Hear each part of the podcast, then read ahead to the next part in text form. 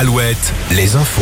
Avec Nicolas Mézil, bonjour. Bonjour Arnaud, bonjour à tous. Un possible conflit de voisinage à l'origine du meurtre d'une enfant de 11 ans dans le Finistère samedi soir. La fillette et sa famille, tous britanniques, ont été la cible des tirs de leurs voisins néerlandais dans le jardin de leur maison de Plonévé du Fou. Le, père, le père et grièvement blessé. Son pronostic vital est engagé. La mère est plus légèrement atteinte. La seconde fille du couple âgée de 8 ans est saine et sauve mais choquée. Le tireur présumé et son épouse sont en garde à vue.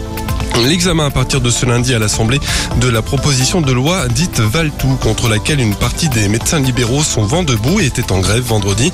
Parmi les mesures que le texte contient, l'interdiction de l'intérim en début de carrière pour certains soignants et la possibilité pour les médecins de signer des contrats d'engagement qui prévoient une allocation mensuelle en échange d'une installation dans un désert médical.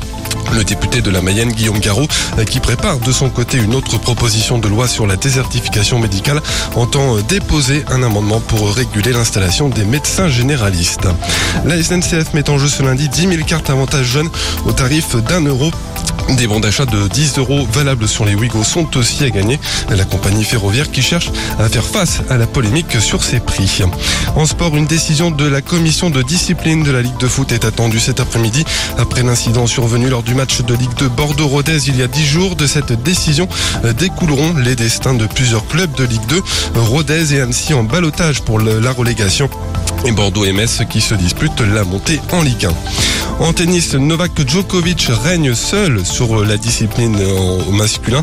En gagnant Roland Garros hier, le Serbe remporte son 23e tournoi du Grand Chelem. Il dépasse le record qu'il détenait avec Rafael Nadal. Hier, Ferrari a remporté la course du centenaire des 24 heures du Mans, 50 ans après avoir quitté l'endurance. Le constructeur se classe devant Toyota et Cadillac. Et puis la météo, la journée commence avec un temps ensoleillé, mais les averses orageuses feront leur retour en cours de journée sur la Nouvelle-Aquitaine et le centre-Val de Loire jusqu'en Vendée. Le Nord-Bretagne, lui, devrait rester sous les brumes et les nuages bas toute la journée. Les maxi comprises entre 20 et 28 degrés. Je vous retrouve à 5h30. À tout à l'heure.